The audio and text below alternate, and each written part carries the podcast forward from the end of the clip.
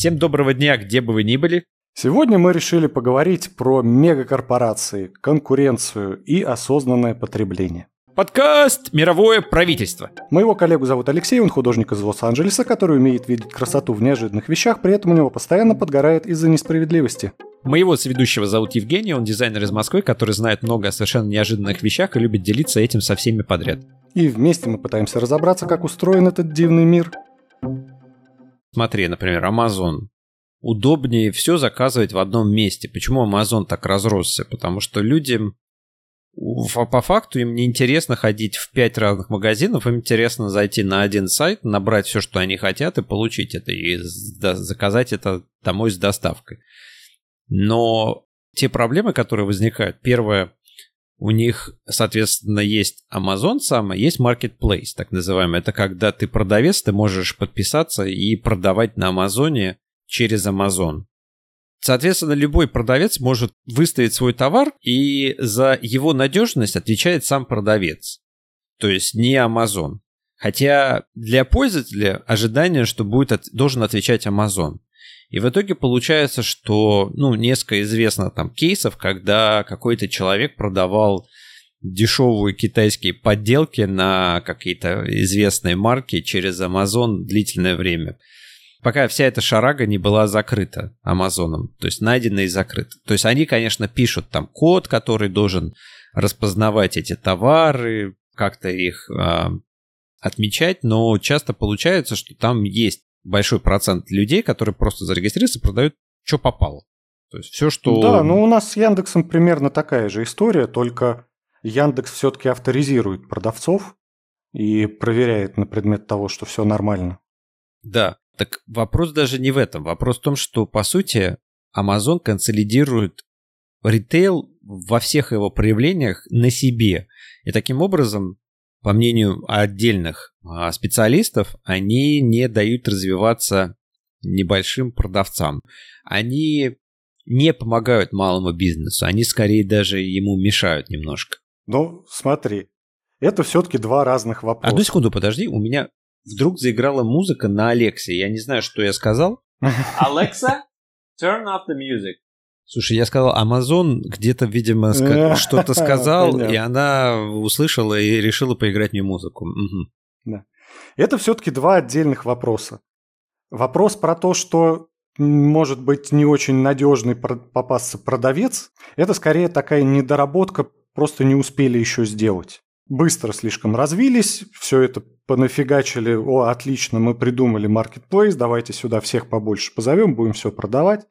Но с появлением каких-то жалоб от потребителей, чем больше будет этих жалоб, они наверняка введут какое-то все-таки более явное разграничение, что вот на эти товары гарантия Amazon, и вы возвращаете в Amazon, а вот это, это не мы, это как мопед не мой, я просто объяву разместил. А второй вопрос про то, что вот они монополизируют и тем самым убивают мелких продавцов, он скорее относится к области, насколько людям удобно или неудобно покупать. И здесь, да, конечно же, людям очень удобно все в одном месте, с одной стороны, но с другой стороны, Amazon как большая компания не может оказать индивидуальный сервис человеку. Я вот, допустим, сейчас выбираю монитор, и мне очень понравилась одна компания, в которой монитор стоит дороже, но там можно на них на всех посмотреть. Во-вторых, они делают проверку на битые пиксели и калибровку. О, как? Понимаешь? И я пойду в этот магазин покупать. Несмотря на то, что там дороже, и я мог бы заказать, да, просто с маркет Яндекса, и мне бы привезли этот монитор на следующий день. Но это монитор. Это не такая вот фигулька, которую, в общем-то, можно и по интернету заказать. Главное, что, чтобы она не была сломана, а если она сломана, то ее можно вернуть. В мониторах есть такая фишка, что часть дефектов, которые потребитель считает дефектом, производитель считает, что все нормально, нарушений нет. Не гарантийный случай. И поэтому такие вот маленькие продавцы, оказывающие уникальный сервис, они, я думаю, прекрасно существуют и продолжат существовать, и никакие крупные компании их не победят. Крупные компании побеждают тех, кто хочет, условно говоря, мало работать и делать как все. Слушай, но если ты работал в ритейле, вот я лично работал, я тебе могу сказать, что то, что ты описываешь, это действительно как хотят работать все. В ритейле все хотят работать по одной схеме, как бы, которая будет предполагает мало времени затраченного и большие прибыли, да, то есть большие там обороты и без какой-то инновации. Безусловно, то, что ты приводишь пример, это случай компании, когда у них есть уникальное предложение. То же самое, например, сейчас с фотографическим рынком. Безусловно, Amazon отъел большую часть э, фотооборудования, но те люди, которые много-много лет продают камеры, они все равно их успешно продают по той же самой причине, потому что у них есть консультанты, которые разбираются в вопросе, чего нет у Амазона. То есть у них есть индивидуальный подход реально к клиенту, когда они решают его задачи. Ты можешь прийти и сказать, я хочу начать, я не знаю, снимать э, ювелирные изделия. Они тебе прям предложат товары, которые тебе нужны, потому что они знают, как работают фотографы, они понимают фотографические процессы, они тебе предложат полное, там, я не знаю, сопровождение на какое-то время. И да, эти люди, они остаются на рынке, на плаву, потому что они в какой-то очень узкой нише, и у них есть уникальное предложение, которого нет у большого продавца типа Амазона. Но смотри, они же к этому пришли через то, что они где-то начали, что-то пробовали, а потом выработали эту схему. А по сути сейчас у тебя нет возможности это начать. Я сейчас работаю над приложением, где ты можешь посмотреть трейлеры фильмов и купить билеты.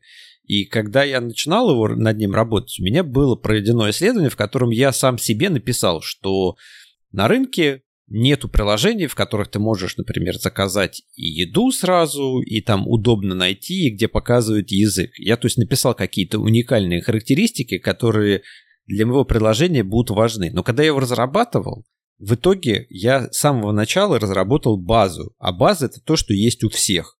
И для того, чтобы превратить мое приложение в уникальное, мне надо потратить примерно столько же времени, сколько я потратил на то, чтобы разработать базу. А мне искренне ленно, понимаешь? Я, конечно, хочу, чтобы мое приложение было уникальным, но я понимаю, что на это уйдет еще столько же времени, сколько я потратил. И в любом случае для того, чтобы его сделать уникальным, мне надо все равно потратить на то, чтобы сделать базовую составляющую, вот эту основу. Добро пожаловать в 21 век, век сумасшедшей конкуренции во всех отраслях. Новый информационный мир дал помимо возможности, собственно, покупателям покупать все, что они хотят из любой точки мира, точно так же и продавцам. И конкуренция, конечно же, стала всемирной. Практически для вот всех работающих в ритейле, в онлайн-ритейле, они конкурируют со всем миром. И да, конечно, это очень тяжело, но при этом покупателей-то больше. То есть продавцов много, конкуренция большая, но покупателей, в принципе, на всех хватает. Понятно, что уникальность – это действительно сложно достижимый какой-то путь, но можно же и ценой конкурировать, можно конкурировать какими-то дополнительными там подарочками, я не знаю, каким-то вот сервисом. А, можно конкурировать, в конце концов, наличием или отсутствием демозала. Потому что для техники демозал все-таки очень важная вещь. Зайти и посмотреть на этот предмет, чтобы оценить как-то его пропорции, габариты, как, как, он, как он выглядит в реальности. Ну, на самом деле, на самом деле, телевизор все так же люди покупают в ритейл-магазинах. То есть, когда я хожу в один ритейл-магазин, я чаще всего вижу людей, вывозящих из него гигантский телевизор, вот гигантские панели. Эти и... люди... Э, ладно, нет, я не буду включать расизм. Почему? Нет, ну просто сразу же шутка, что это черные люди. Ну, конечно, да. И это... Да, да, да. И магазин, это они не купили, а они просто... Черные люди в масках, да? Да, да, черные люди в масках вывозят, правильно, да. Нет, это вывозят разные люди, в том числе и белые люди. Ну, то есть какие-то категории товаров люди все равно предпочитают посмотреть, прежде чем покупать. Да, но ты понимаешь, ты же приводишь очень нишевые товары. Мы как бы сфокусировались на, как, на вот отдельной категории электроники, например. Безусловно, ты приходишь сейчас в практически в любой магазин, а, в аптеку в Америке, там лежит косметика. Ты приходишь в определенные в продуктовые магазины, там лежат сопутствующие товары, например, а, гель для душа, шампунь, вот это все. То есть люди чаще покупают эти товары в ритейле, потому что, во-первых, тебе особо не надо думать, где их взять, то есть ты пошел купить продукты, схватил себе шампунь заодно, который у тебя закончился. Это такой ходовой товар. Или ты решил купить косметику, ты пришел в аптеку, и вот как раз ты крутишь эти все баночки с косметикой, чтобы посмотреть, что тебе подходит. Там оттенок посмотреть. Вот как ты сказал, ты не можешь в онлайне купить цвет, который тебе подходит, потому что ты не уверен, что то, что ты видишь на мониторе, это то, что придет тебе в посылке. Да, а если это одежда какая-нибудь, то какое качество этой ткани? Тоже не поймешь, в общем-то, по фотографии в интернете. Ну и банально, насколько она сидит, я понимаю, что это все решается сейчас, что онлайн-магазины привозят на примерку все там несколько размеров. Тем не менее, все равно остается место для маленького ритейлера. Конечно же, если он предоставляет что-то уникальное, естественно. Либо это уникальная цена, либо он удобно находится как-то, ну, там, рядом с домом, допустим. Зашел да посмотрел. Либо какой-то уникальный сервис. Да, нужно отличаться, да, нужно быть чем-то лучше, чтобы купили у тебя. Ну так, а глобально, а что изменилось-то по сравнению с 19 веком? Я не был, не жил в 19 веке, не могу тебе сделать сравнительный анализ. Я бы очень хотел. Но могу тебе сказать, что вот тот пример, который ты привел про ритейлеров, привозящих тебе товар на примерку, это тот самый вариант, когда ритейлерам приходится это делать, чтобы быть уникальными.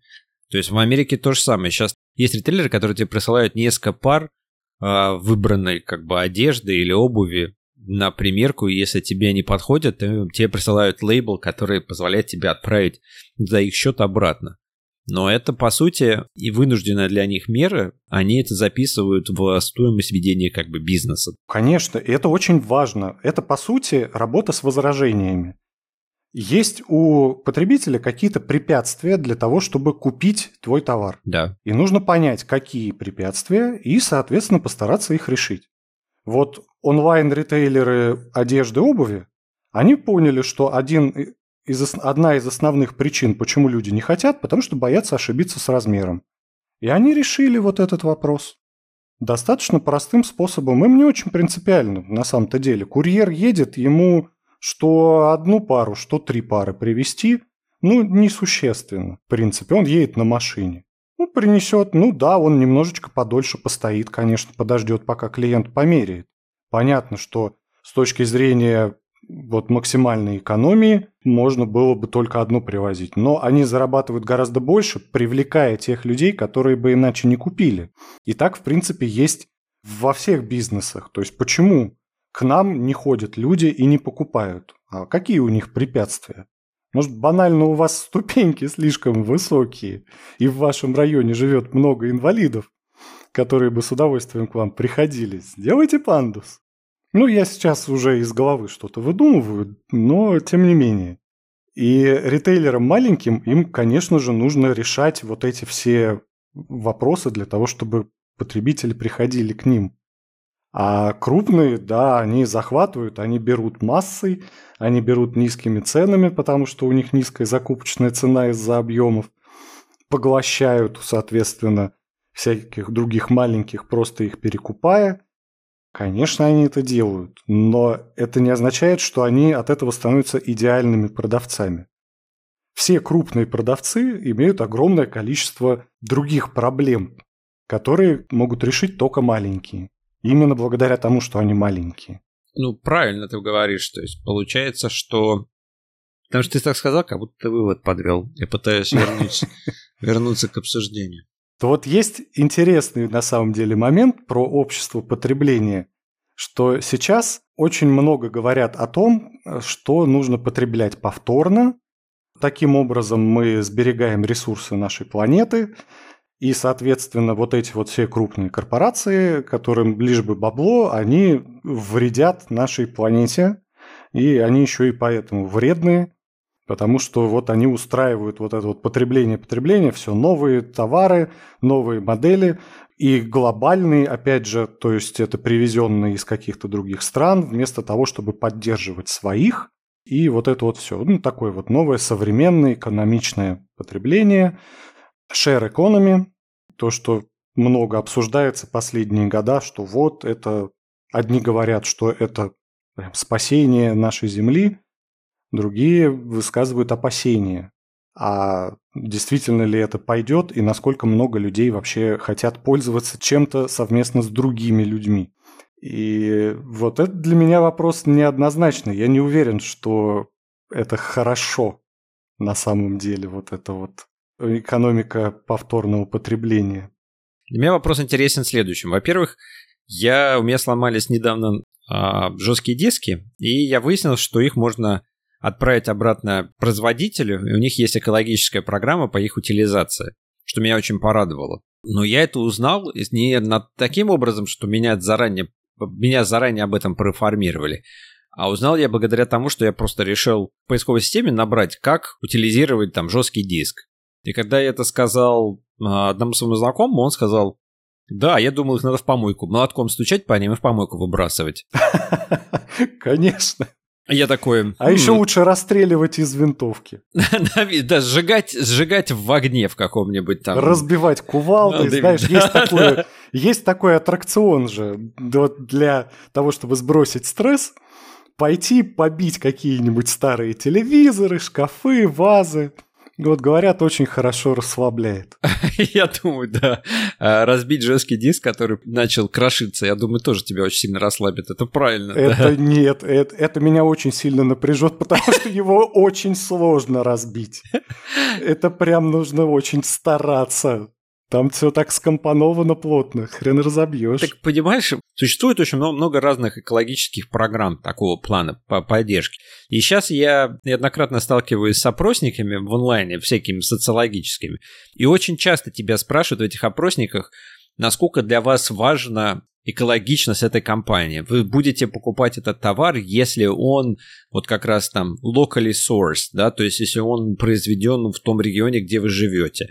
Важна ли для вас э, экологическая позиция по экологии этой компании? Важно ли для вас там еще какие-то моменты, да? То есть их очень много. Но это другое немножко. Все-таки утилизация, у меня с утилизацией нет никаких вопросов, что, конечно же, она нужна. Правильная утилизация, чтобы это все разобрали на максимально полезные элементы, которые снова пустили в производство.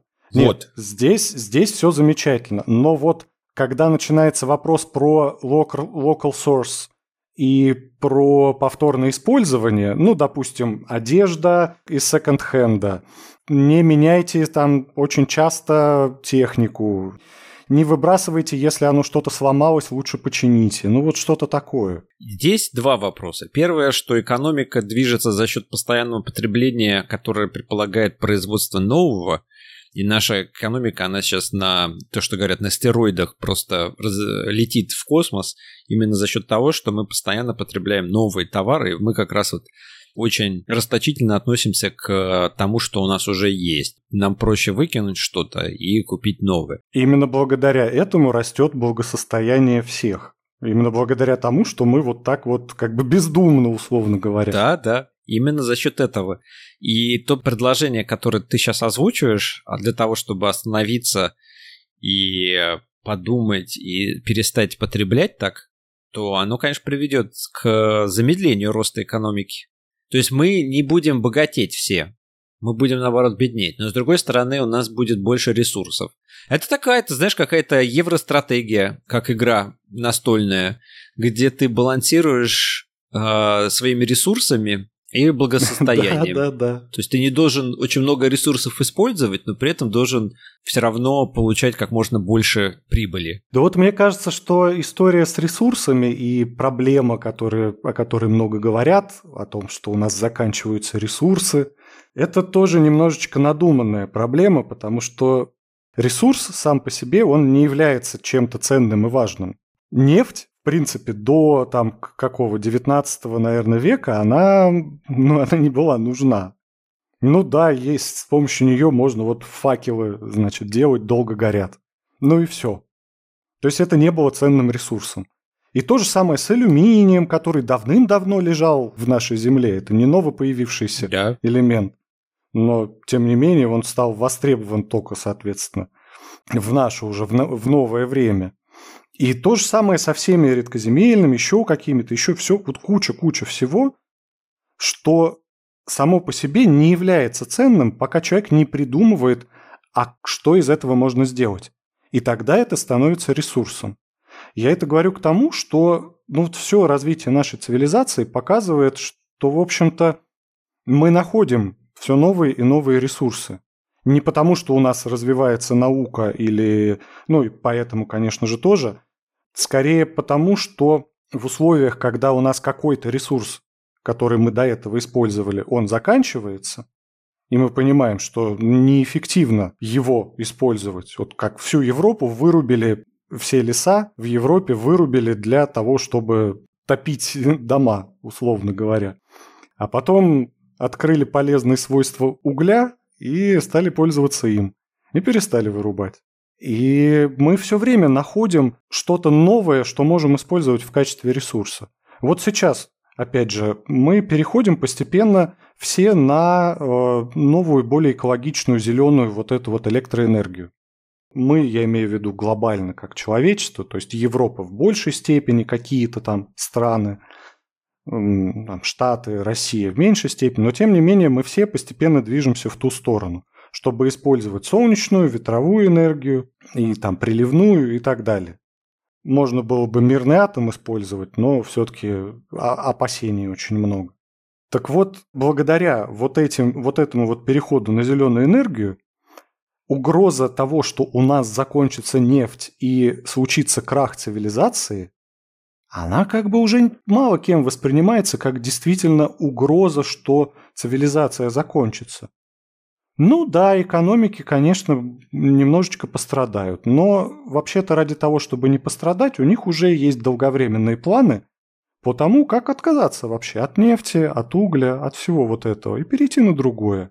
Правильно, программы у них уже давно существуют, они уже все готовы они диверсифицироваться, и у них уже акцент делается на там инженерной части, нежели на части добычи, просто как было раньше. То есть раньше же приоритетом являлась просто добыча и все, что связано вокруг нее, а сейчас они больше фокусируются на инженерном аспекте.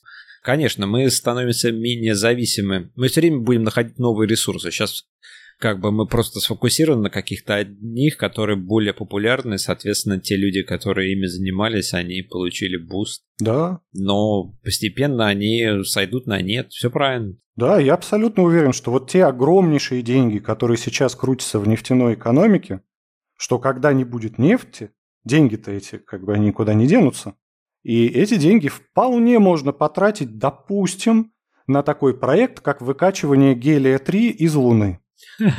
которого там море и который чрезвычайно энергетически эффективен.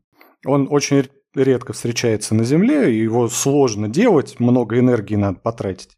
А вот, может быть, э, вот эти вот нефтяные деньги, когда нефть будет заканчиваться, вот они постепенно будут перетекать в космонавтику, и вот мы перейдем на другой источник энергии. И в каком-нибудь, я не знаю, 22-23 веке будут э, в будущих блогах писать будущие Греты Тунберг о том, какой ужас, мы сейчас выкачаем из э, Луны весь гелий-3, и что же останется, мы все да. умрем. Сколько озоновых дыр мы просверлили в нашей атмосфере. Те самые легендарные мистические озоновые дыры. Ну нет, они не мистические. Знаешь, жители Австралии, они очень хорошо ощущают эти озоновые дыры. И тот же самый Хью Джекман, ну, не знаю, наверное, не стал бы, конечно, плевать. Поэтому он стал Вольверином, потому что попал под э, правильную дыру, что ли? То есть что, прости, я не ничего. А, не а ты не в курсе, я ты не в курсе. в курсе. Он очень длительное время лечится от рака кожи. А. У него постоянно случаются рецидивы, и, в общем-то, достаточно тяжело. А рак вот у него по-настоящему подгорает. Да, и у него, скорее всего, этот рак кожи именно из-за озоновой дыры над Австралией. Но она, правда, не из-за людей там появилась. Это как бы... Подожди, такая... то есть каждый серфер, который в Калифорнии в свое время в молодости 70-х катался на серфе без крема, то есть солнцезащитного, потому что в то время было не очень популярно а, и не модно первую очередь не модно среди молодых использовать крем от загара, Соответственно, а, они сейчас уже в более зрелом возрасте постепенно зарабатывают, зарабатывают себе в разной степени рак кожи. Становится это такое распространенное явление. То есть они должны винить озоновые дыры за это, то, что там... Да, конечно. Потому что озоновая дыра позволяет проходить большему количеству солнечной радиации через атмосферу. Я понимаю. Солнечная радиация приводит к раковым заболеваниям. Ну, как и любая радиация, в общем. Вот по поводу рака, прости, маленькая ремарка на полях. Меня этот вопрос неоднократно задают, и я его сам себе тоже задаю. У нас сейчас рака стало больше или у нас просто рак стал больше на повестке дня? Знаешь, у меня такое подозрение чисто из области критического мышления, что вполне возможно мы стали лучше диагностировать рак, mm. нежели его стало больше. Потому что реально никаких предпосылок к тому, чтобы его становилось больше, в общем-то, нету. Мы знаем канцерогенные вещества. Их не стало как-то очень сильно больше. Мы знаем, что радиация приводит тоже. Ее тоже не стало больше. С питанием тоже, в общем-то, разобрались. Есть два питательных, так сказать, питательных вещества. Первое – это алкоголь, он действительно повышает риск рака. Второе – это переработанное мясо, э, обработанное мясо. Это копченое, соленое, вот какое-то такое мясо. Типа бекон, сосиски, вот это вот все. Ты сейчас взрываешь мне мозг. Подожди, были исследования, которые установили, что бекон приводит к э, более высокой вероятности рака? Ежедневное употребление какой-то вот определенной порции обработанного мяса повышает риск рака толстого кишечника на сколько-то, на 20 что ли, или на 30 процентов, сейчас точно не помню цифр, но да. Это исследования научные, перепроверенные, э, вот это вот мировое агентство рака, забыл, как оно называется, IAC, по-моему. Угу. Они, да, подтверждают, что на... связь найдена. С красным мясом нету. Красное мясо не находится вот в категории действительно подтвержденных канцерогенных продуктов. Есть подозрения, но они пока что не подтверждены научно.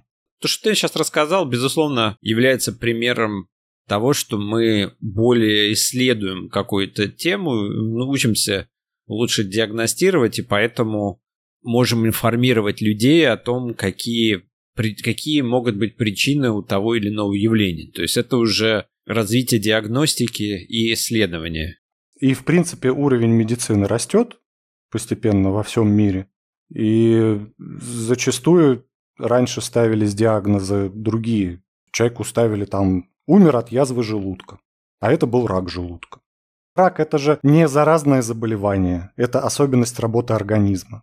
Им нельзя заразиться ни через какие контакты, ни, там, ни через переливание крови, даже нельзя заразиться раком крови.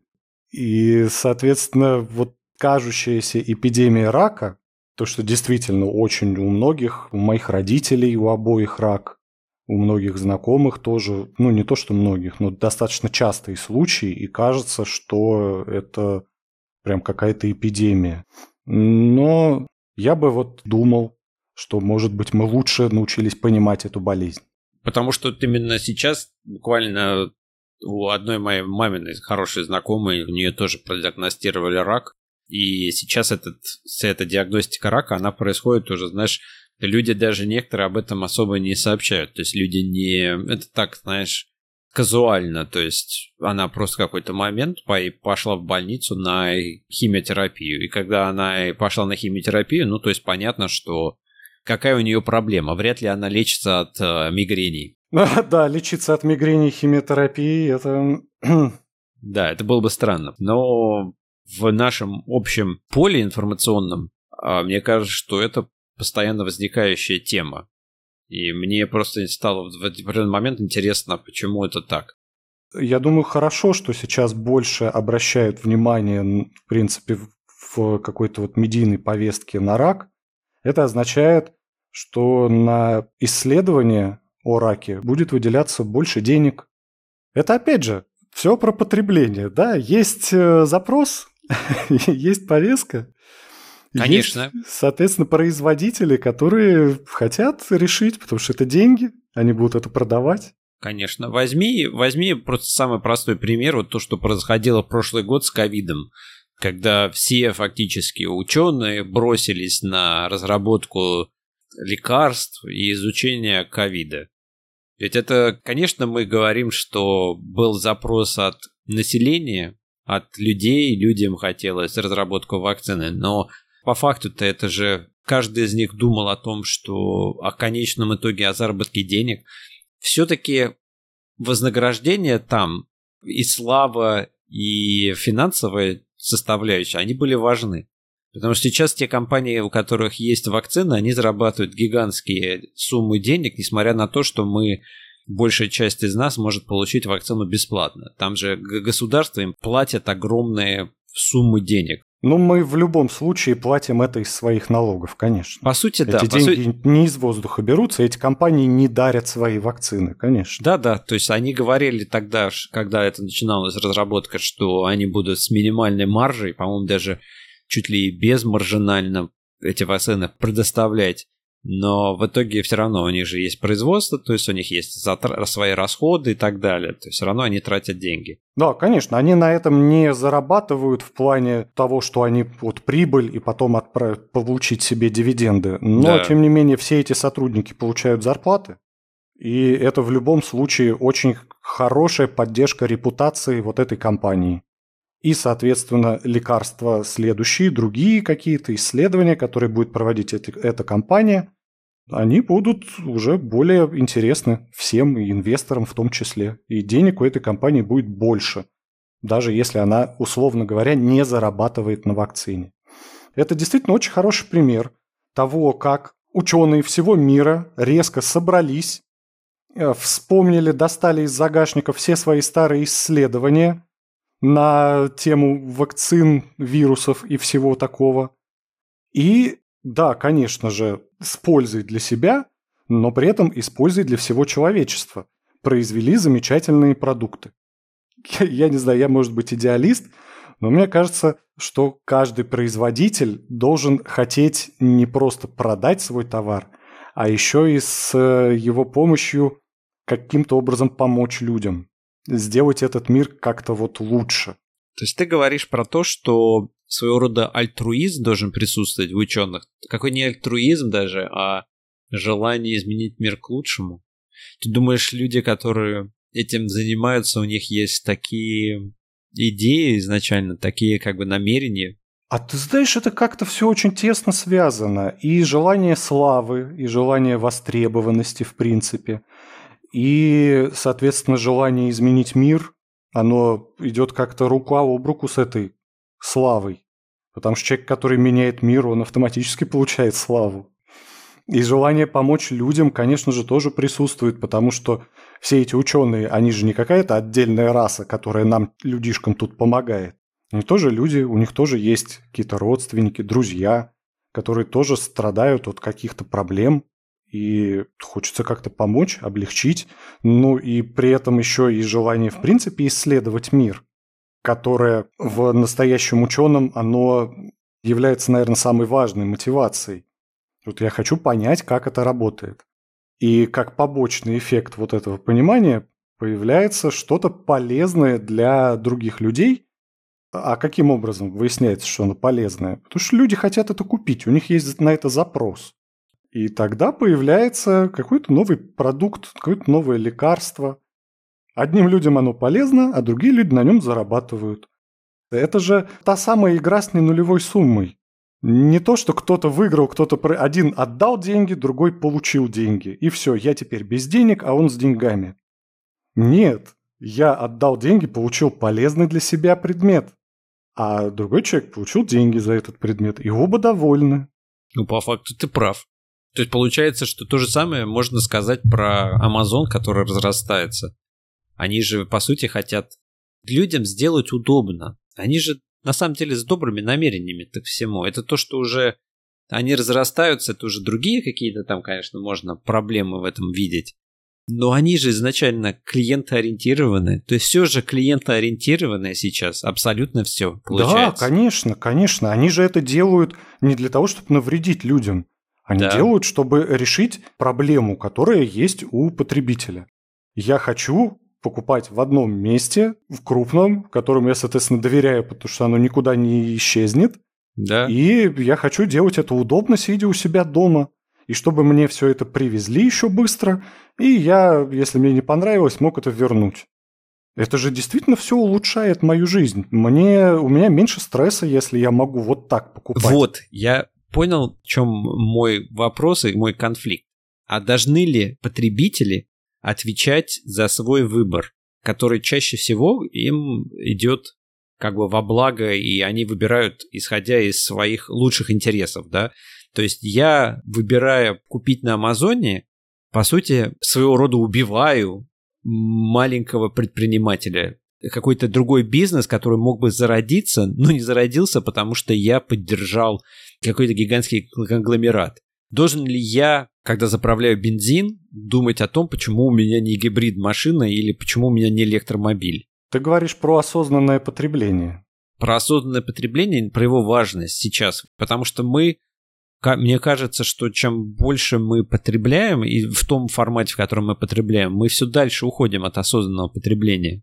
Так сейчас мы как раз-таки стали очень много говорить об осознанном потреблении, и та же самая share economy к этому да, относится. Да, и да. поэтому я бы сказал, что наоборот, мы до этого очень далеко уходили от осознанности, а сейчас мы вдруг про нее вспомнили и начали применять осознанность к потреблению. И, в принципе, я как-то не помню в повестке 20 лет назад такого вопроса, как осознанность. А сейчас это из каждого утюга. В каждом подкасте, в каждом, в каждом выпуске какой-то передачи что-нибудь про осознанность да услышишь про то, как это важно понимать, что ты делаешь, зачем и какие последствия от этого будут. Но если по части потребления, все равно это вопрос, насколько мне хорошо живется в любом случае. И осознанность в чем заключается? В понимании последствий для меня, для моей семьи, моих детей, для будущего моего окружения. Понимание последствий моего выбора, мы правильно говорим? Да, да. Понимание последствий того, что я купил сейчас на Амазоне, а не у индуса в ближайшем магазинчике. Тот же самый монитор. Да, вот пошел и купил. Они ж любят торговать тоже электроникой. О, опять минутка расизма. Да, я почувствовал. Я пытаюсь понять, ты где индусов, которые продают электронику, видел? Потому что в Америке действительно есть такая категория. Особенно в Нью-Йорке раньше она была. Там на каждом углу был магазин электроники, которым владел индус. Но в России... Так вот у меня, так вот у меня как раз из американских фильмов это и есть. Я понял. Такой стереотип. Миленько, хорошо. И здесь действительно вопрос, а насколько это влияет на мою жизнь и каковы последствия. Вот мы с тобой сейчас обсуждаем про Amazon и плохо ли, что есть такая крупная компания. И мы, в общем-то, приходим, наверное, к выводу, что в чем-то это плохо, в чем-то это хорошо. И что, в принципе, конкуренция, она все равно никуда не девается. Вот эти маленькие компании, они появляются, маленькие продавцы, которые что-то делают, предлагают уникальный сервис, которого не предлагает Amazon. И, в общем-то, мы не видим действительно умирания. Мы не видим такого, что вот эти крупные ритейлеры становятся монополистами и больше никого нет. То же самое, допустим, вот у нас действительно везде пятерочка. Но, правда, есть еще Dixie и Магнит. В общем-то, их поменьше. Ну, уже в любом случае есть конкуренция, но, тем не менее, это все крупные компании, которые, конечно же, давят маленькие магазины. Но есть помещения, те самые шаговой доступности, находящиеся на первых этажах домов жилых, которые по площади не подходят вот этим вот ритейлерам. Они слишком маленькие. И там прекрасно живут. Вот у меня в районе все эти продавцы свежего мяса, свежей живой рыбы, орехов, сыров, чего хочешь. Это все есть, и это все никуда не исчезнет из-за пятерочки, потому что пятерочка туда просто не придет. Для нее это слишком маленькое помещение. И я не вижу умирания. И сколько лет идет, и сколько говорится о том, что все вот эти вот крупные ритейлеры все захватят – но что-то они не захватывают, и маленькие ритейлеры все так же появляются. И меня уже начинает терзать смутные сомнения. А захватит ли, а возможно ли это действительно в условиях рыночной конкуренции, в условиях отсутствия такого тотального государственного контроля и, опять же, в присутствии антимонопольной службы, которая есть и в США, и в России она такая, конечно, хитрая, но, тем не менее, иногда она делает что-то полезное. Про антимонопольную историю я тебе могу сказать, что все всегда ругаются на антимонопольные комитеты, потому что они запаздываются со всеми своими решениями. То есть они пока нагоняют какие-то моменты десятилетней давности. Например, тот же самый Amazon, его все хотят разделить на несколько частей, чтобы он был не таким громоздким, как он есть сейчас. И, по сути же, он один из-за того, какого он размера и по своей динамике, он же постоянно в росте на рынке ценных бумаг, если ты посмотришь. Просто монстр. Ну, Walmart тоже монстр. Говорят про несколько монстров, а, а, они в основном все айтишные, которые надо бы поделить. И все эти айтишные компании, они как раз, если ты посмотришь, на рынке ценных бумаг в топе. В свое же время Microsoft разделили из-за как раз антимонопольного э, закона. Сейчас давно никто ничего не делил. Вот про это говорят. Про то, что... Надо срочно отнять и поделить. Давненько у нас не было коммунистической революции. Нет, такого, такого пока здесь не пропагандируют.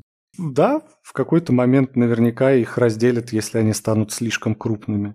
Но знаешь, почему-то вот все говорят про Amazon, про Google, Facebook, как они все захватывают. Да. Но я что-то ни разу не видел в повестке новостей про Unilever, который владеет, ну, наверное, 95% всего FMCG, да. Вот всех товаров повседневного спроса, продуктов массового потребления. Ну вот что-то не слышно каких-то наездов на их глобализм.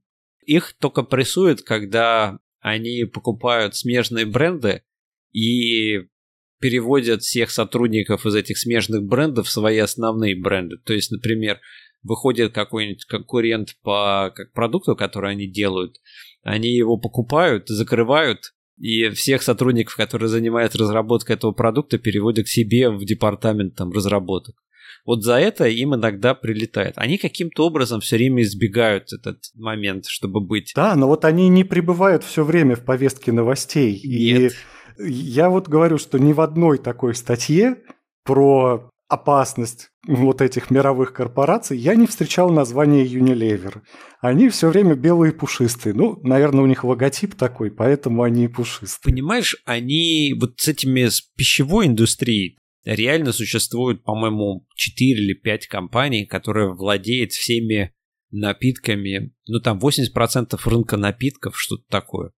К этому мы уже привыкли, почему-то у нас это не вызывает особого раздражения. Ну, наверное, потому что мы в здравом уме, в трезвой памяти понимаем, что вывести какой-то новый продукт на рынок очень тяжело, какой-то прям уникальный.